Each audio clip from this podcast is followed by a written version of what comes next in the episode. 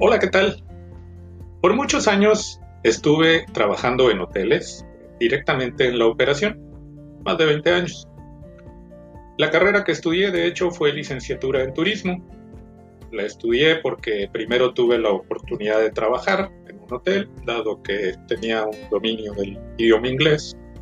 Me gustó la experiencia, disfruté mucho el tratar con gente eh, que venía de otros, de otros países y eh, decidí que quería estudiar algo que me permitiera destacar en hotel, porque era lo que yo quería hacer. Y bueno, así fue como llegué a la carrera de turismo. Tuve la fortuna de trabajar dos años en Estados Unidos, eh, un año en República Dominicana y el resto en México. Los últimos nueve años los pasé en la Riviera Maya. Esta experiencia ha sido magnífica. Conocer otras culturas a través de su gente, a través de la interacción, al mismo tiempo mostrarles de nuestra cultura, me resulta altamente satisfactorio. Las palabras mágicas para mí son, ¿me puedes ayudar? Inmediatamente oigo campanitas y por supuesto trato de ayudar, resolver lo más posible en aras de que la gente que nos visita se lleve una buena impresión y el mejor servicio posible. Eh, los hoteles, de hecho, se trata de eso, de servicio. Muy importante tener vocación de servicio. Y eso es algo que tú ya traes, no es algo que, puedas estudiar. Puedes estudiar eh, sistema operativo, técnicas de venta, eh, técnicas eh, de atención al cliente, pero serán siempre eso, simples técnicas. Pero la vocación, las ganas de ayudar, eso ya la gente lo tiene. Por eso es que en muchas ocasiones, cuando me tocó liderar equipos, que fue afortunadamente la mayor parte de mi vida, eh, recursos humanos me pedía apoyo para llevar a cabo lo que es el proceso de reclutamiento y eh, como parte del proceso ya de selección, pues primer filtro eran ellos, posteriormente era yo como jefe departamental. De las cosas en las que yo siempre hice énfasis es básicamente en la actitud de la gente. Por lo que te comentaba, el aprendizaje se da y la capacitación es para eso. Pero alguien que no le gusta servir, que no disfruta ayudar a los demás, difícilmente le vas a cambiar el chip, porque puede intentar hacerlo por un tiempo, por necesidad, eh, sobre todo en la época en que estamos viviendo esto, estoy seguro que va a pasar mucho con tal de acomodarse, la gente va a tomar cualquier oportunidad, cualquier trabajo y después tienen que venir los reacomodos, porque por un mes puedes traer una careta y ser alguien que en realidad no eres, posar, actuar. Pero después de ese tiempo tus patrones de conducta salen a la luz y finalmente tú mismo, si no estás disfrutando lo que haces, vas a optar por dar las gracias, porque no lo vas a posar. Ahora bien, de ahí, de todos esos años en la hotelería que tuve la fortuna de dirigir gente, equipos de trabajo, eh, me dio la idea de para qué estamos aquí, para qué ingresamos a, a esta compañía, qué viene después, cómo me veo en cinco años, qué va a ser de mi vida aquella imagen que teníamos anteriormente de que estabas toda tu vida en una sola compañía y al final te daban un reloj, una pluma, te hacían un pequeño homenaje, todo el mundo te aplaudía y eh, finalmente te retirabas en la misma compañía, realmente ya no pasa. Es muy difícil que suceda. Ahora la gente busca, es muy dinámica, busca crecer, no los culpo, todos queremos crecer, todos queremos desarrollarnos. También las empresas, por lo mismo, buscan gente que les ayude a crecer. Y todo tiene que ir en un equilibrio. Parte de ese equilibrio es justamente lo que yo comencé a hacer de manera informal con los chicos que tenía a mi cargo. Y es el hacerlos conscientes de eh, que eso podía ser algo temporal, el estar en el hotel. Que teníamos como profesionales que dar nuestro mejor esfuerzo, por supuesto, atender bien al huésped, nuestro cliente, y que él fuera nuestro mejor embajador de marca, quien nos recomendara ante sus amigos, compañeros de trabajo, contactos, en fin, el boca a boca. Y resulta que eh, los chicos me fueron comprando la idea, se fueron integrando más mm, y dentro de ese concientizarlos la pregunta que yo les hacía es, bueno, ¿cómo te ves en cinco años? Repito. Pero sobre todo, ¿qué es lo que quieres hacer?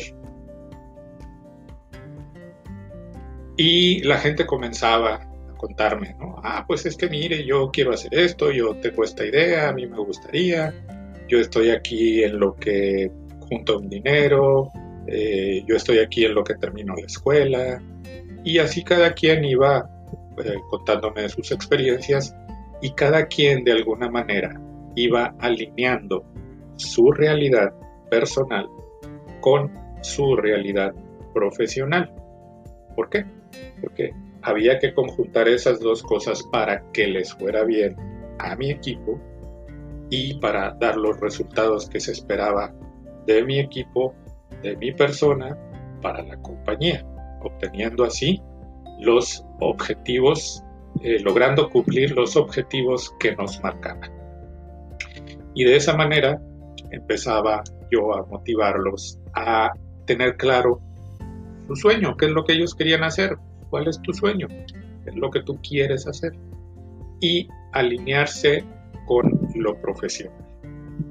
Entonces mucha gente me, llegó a, a, tener la confianza y a contar cosas personales eh, a las cuales yo siempre les eh, brindé la mayor atención, por supuesto, discreción, y de tal manera, pues, brindarles consejos, eh, compartirles mi punto de vista, pero sobre todo empoderarlos de que, pues, era su vida.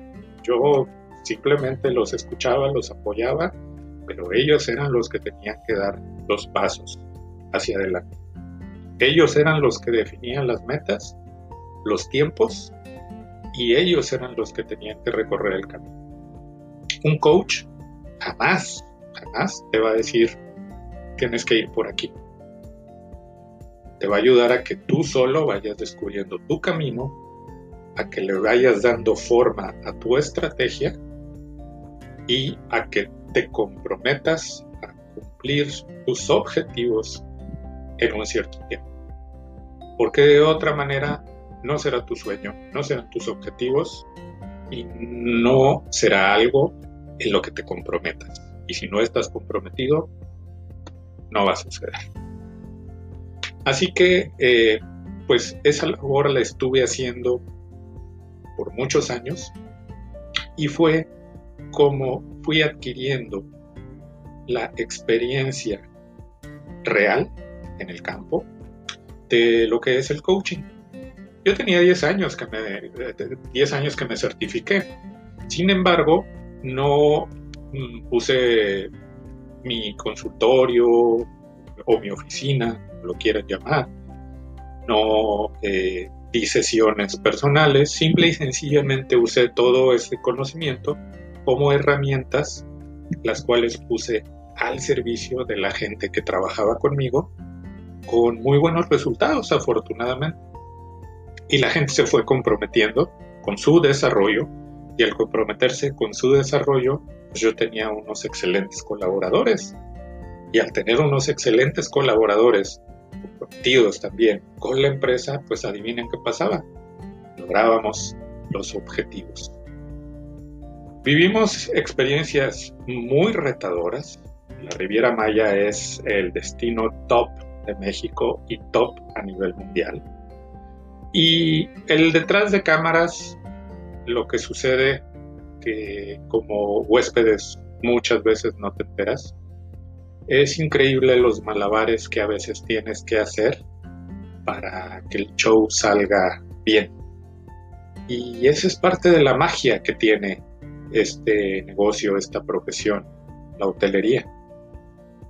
Son sueños. Eso es lo que muchas veces no te das cuenta. Pero la gente, por ejemplo, trabaja todo el año soñando con sus vacaciones. Es lo más precioso que tienen, porque el tiempo no regresa atrás. Y el tiempo que tú no puedes estar a diario con tu familia, con tus seres queridos, llega un momento en que se da las vacaciones. ¿Qué es lo que tú quieres? Que salga perfecto.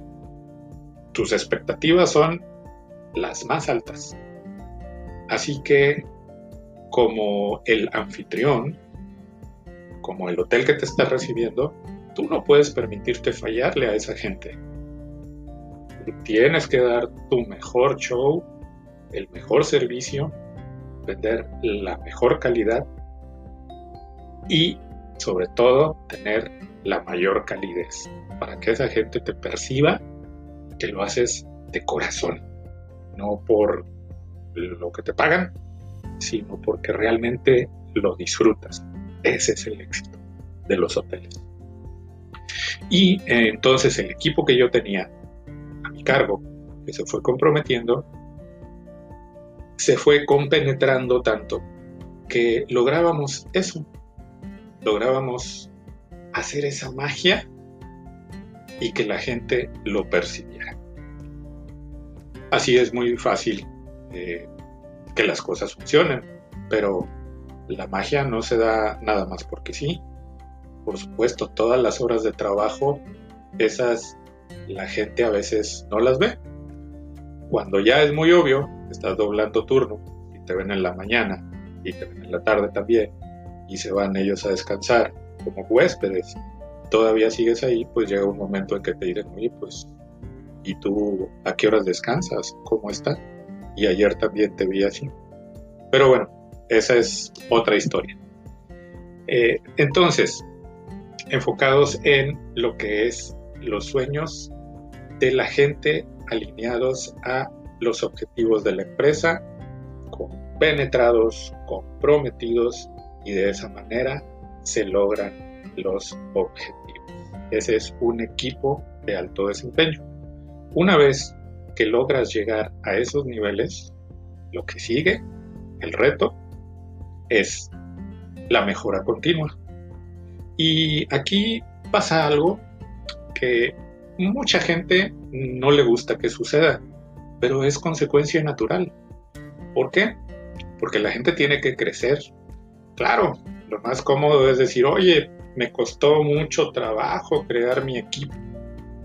Ya los tengo capacitados, ya están trabajando a tope, ya pasamos la curva de aprendizaje, ya crecieron, estamos listos. Venga, aviéntenos cualquier reto. Pero ¿qué sucede? Como te decía, la gente tiene que crecer, la gente tiene sus aspiraciones. Muchos de ellos ya habían externado, yo voy a estar un año, yo voy a estar dos, en lo que terminó la carrera, eh, después quiero, hubo quien me dijo yo después quiero su puesto, Perfecto, claro que sí, excelente. Yo te voy a preparar. ¿Por qué? Porque yo también tengo aspiraciones y yo quiero el puesto de mi jefe, a la buena. Entonces yo necesito a alguien de mi confianza detrás de mí que me vaya empujando y yo voy a ir empujando a mi jefe y así es como todos vamos creciendo en un mano cadena, le digo yo.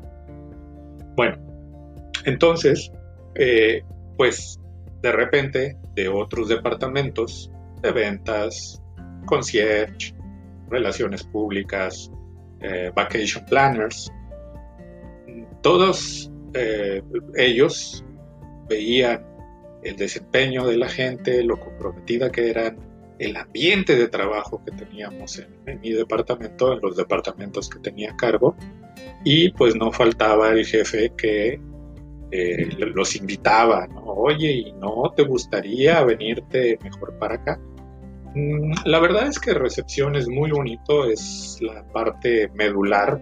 Eh, habrá quien te diga otra cosa, pero bueno, pues es eso, lo que yo opino, ¿no? Que recepción finalmente es donde recae toda la operación, porque ahí es donde el huésped va a buscar todas las respuestas. Entonces, en recepción tienes una capacidad operativa increíble, aprendes muchísimo, pero al mismo tiempo tienes, eh, como es una eh, industria que tiene servicio 24/7, 24 horas los 7 días de la semana, nunca cierra, bueno, esta situación lo cambió todo, pero normalmente un hotel nunca cierra, ¿correcto? Entonces, el tercer turno no es el hit de todo mundo. Es muy complicado trabajar el tercer turno, aunque es muy cómodo en cuanto a que en muchas ocasiones es cuando menos problemas hay. Depende de la operación del hotel. Pero generalmente hay menos trabajo que en los demás turnos. Y eh, pues mucha gente no es bueno para desvelarse, así que como en recepción se rotan turnos, es muy común que la gente está un tiempo en recepción y después decide irse a otro departamento. Así que, eh, pues cuando los invitaban de otros departamentos, pues algunos lo pensaban porque no les gustaba el tipo de operación o lo que hacían el departamento que los estaban invitando, preferían seguir en recepción, pero otros tantos sí lo veían como una oportunidad de crecimiento, de mejora en no tener que eh, actuar en el tercer turno. A veces había una mejora salarial, otras había oportunidad de tener más comisiones y finalmente todo eso se traducía en ingreso. Así que la gente pues se acercaba y, platicaba conmigo, ¿no? Oye jefe, pues fíjate que te acuerdas que me decías que hay que crecer y siempre tenemos que procurar. Sí, por supuesto, ¿qué pasó? Pues me están invitando de tal departamento. ¿ok? Y yo nunca les tapé, bueno, en ocasiones les pedí apoyo, no sé, por 15 días o una semana o cosas así, o hasta que se capacitara a otra persona para cubrir su posición, pero siempre les di en general facilidades para hacer los cambios y de hecho lo más rápido posible. Finalmente, eh, alguna, alguna jefa que tuve por ahí me decía, bueno, ¿por, ¿por qué no dices nada? ¿Por qué no defiendes a tu gente? Y yo le comenté, es que estoy viendo por mi gente porque si yo les tapo el camino a ellos que quieren salir, los que se quedan van a decir, entonces, ¿para qué me esfuerzo? Si finalmente cuando hay oportunidad de crecimiento no me lo van a permitir.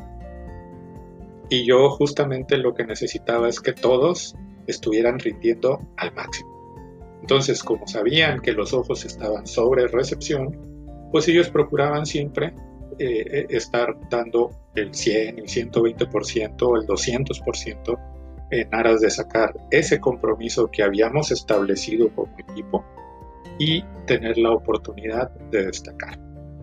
Y afortunadamente dentro de mi trayectoria logré eh, desarrollar a mucha gente, es uno de los gustos que, que tengo, que te da el liderar gente, el verlos crecer, Ahora tengo, de hecho, gerentes generales, división cuartos, gerentes de recepción, subgerentes, eh, mucho, mucho coordinador, supervisor. Y pues todo eso te llena de orgullo, sobre todo cuando la gente te lo comparte y aparte cuando te dice, ay, gracias a lo que me enseñaste, a lo que me ayudaste, mira, ahora estoy siguiendo la manera tú me enseñaste a trabajar, estoy haciendo lo mismo. Y ese es justo el objetivo que yo tengo. Por eso la idea de cambiar el mundo, una persona a la vez, comenzando por uno mismo. Y es ese esfuerzo diario e individual el que nos va a llevar a tener un mundo mejor, una sociedad mejor, México mejor, que es lo que nos interesa. Entonces te invito a ti en el ámbito en el que tú estés, generalmente me dedico o me dirijo, perdón, mejor dicho, a gente que trabaja en hotelería, pero aplica en el ámbito en el que tú estés a que si tienes la oportunidad de liderar, procures que tu gente crezca, procures darle las herramientas, procures darle el feedback también. No todo fue miel sobre hojuelas. Hubo gente que de plano tuvo que salir. ¿Por qué?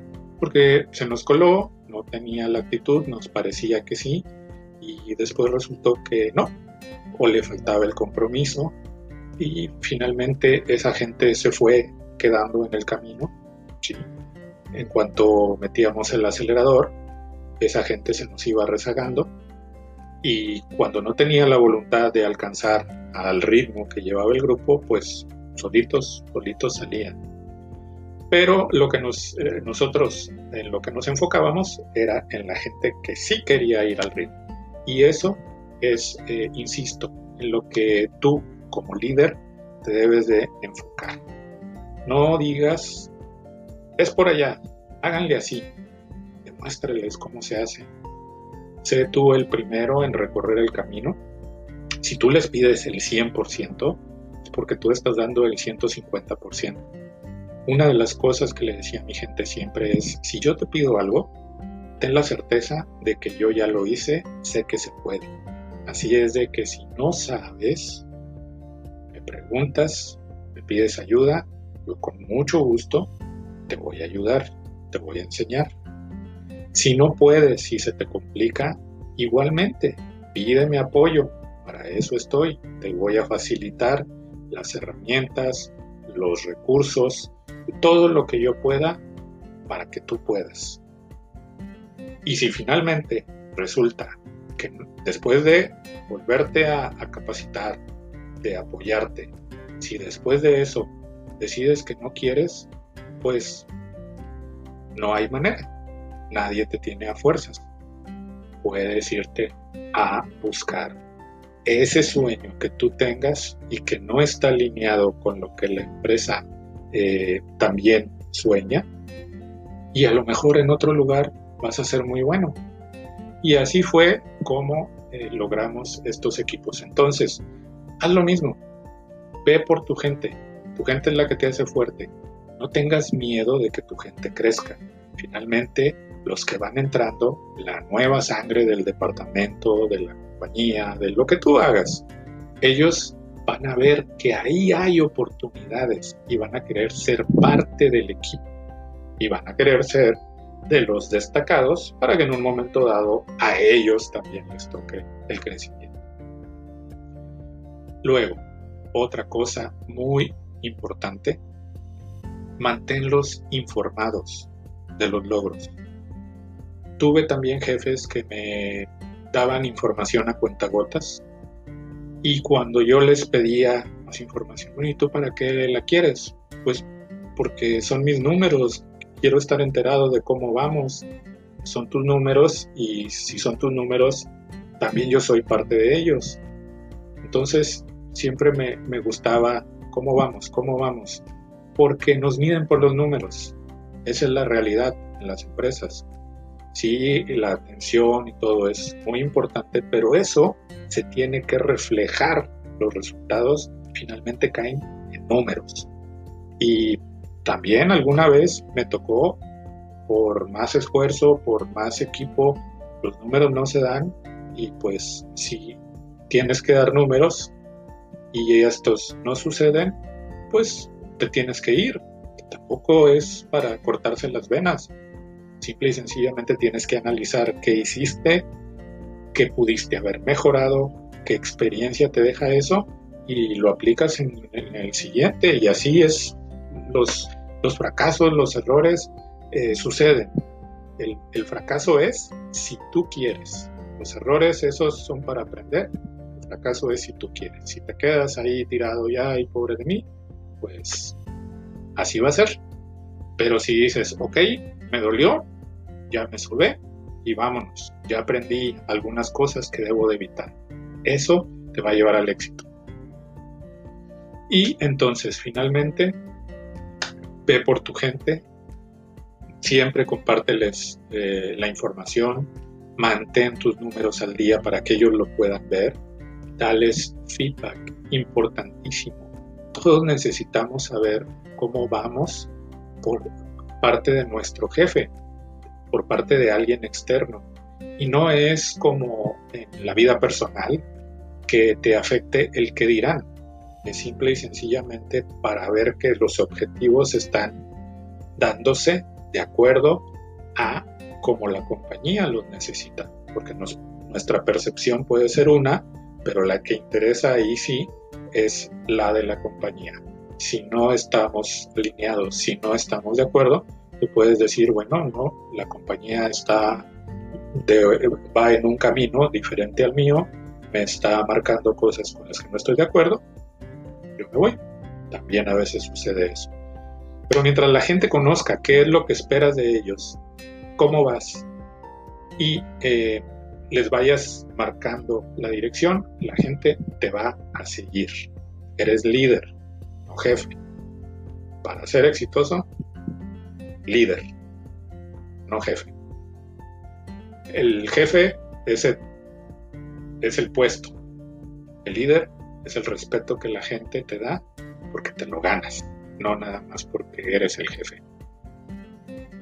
Bueno, pues eh, este ha sido un pequeño resumen de la manera como se crearon los equipos de trabajo de alto desempeño cómo fuimos llevándolos poco a poco y sobre todo cómo eh, hicimos una metodología la cual se fue compartiendo con los departamentos de capacitación. Ah, porque permíteme que te comente, la capacitación es importantísima. No le puedes pedir peras al olmo. Si tú no te tomas el tiempo de capacitar a tu gente, no esperes que ellos puedan hacer un trabajo excelente. Y a muchos jefes, eso sí son jefes, les da, eh, pues no sé si flojera, no les gusta, no les motiva, simple y sencillamente no le dan la importancia que tiene la capacitación. Y es muy común, probablemente te ha tocado escucharlo, espero que no lo hayas dicho, pero a veces pasa, el famoso es que no tenemos tiempo. Y en un hotel, por supuesto que sucede, como te decía, 24/7. Pues aún así, tienes que darte el tiempo para capacitar a tu gente, aunque sea uno a uno, pero lo tienes que hacer. Lo ideal es que haya capacitación como grupo, pero mínimo tiene que ser uno a uno. ¿Por qué? Ahí es donde vas a transmitirle al colaborador el conocimiento como tú necesitas, como tú quieres, como tú piensas que puedes lograr los resultados esperados. Y entonces lo que yo hacía era proponerle a recursos humanos, oye, ¿sabes qué? Yo soy coach, yo estoy certificado, yo tengo esta experiencia, a mí me gusta darle apoyo a la gente, permíteme a mí dar la capacitación de mi departamento y si quieres eh, enviarme gente de otros departamentos o si quieres que yo tenga participación en la capacitación de otros departamentos, por mí encantado. Hubo algunos hoteles que me tomaron la palabra, otros no me tomaron la palabra, simplemente tú hazte cargo de tu departamento y lo demás déjanos a nosotros. Perfecto. Eh, pues eso me fue dando las tablas sobre el hacer rapport, sobre el transmitir conocimiento, sobre la planeación que se tiene que hacer y así fue como nace la idea de cuál es tu sueño. Después ya simplemente eh, fue el ir haciendo los pasos, eh, la metodología, plasmarla de alguna manera en un sistema en un programa y ese programa es el que estamos promoviendo para replicar eso que nos dio resultado en la vida real en base a nuestra experiencia y transmitirlo a otros hoteles. Eso es justamente lo que estamos haciendo, ya sería más como un mentor. Es justamente la transmisión del conocimiento desde la experiencia hacia alguien para ahorrarle todos los golpes de cabeza y todas las caídas, eh, agilizar los resultados, brindarle un panorama en base a la experiencia. No quiere decir, eh, aquí sí, le decimos, mira, esto yo lo hice y a mí me dio estos resultados. Yo veo que tú estás haciendo esto y muy probablemente en base a mi experiencia te digo, pudieras tener este tipo de resultados. Ya la decisión eh, ya es más compartida, ya no es simple y sencillamente el mentí, como se le llama, el que eh, toma, bueno, en el caso del coaching, el coachee, como se le llama, el que tiene que tomar todas eh, las decisiones, el que tiene que darse cuenta ah, de la realidad, el que tiene que comprometerse. Aquí ya va más emparejado, por eso también me gusta mucho el, mentoring. Pero desde el punto de vista o desde eh, el, tipo de operación, de programa, de coaching o del mentoring, el asunto es que te podemos apoyar para que tú des mejores resultados, tanto en lo individual y la suma de esos individuos, pues como departamento y como empresa. Ponemos a tus órdenes esa experiencia y esperamos que eh, logres sacar provecho de todo lo que nosotros ya acumulamos, de todo lo que ya hicimos, del camino que ya recorrimos. Gracias.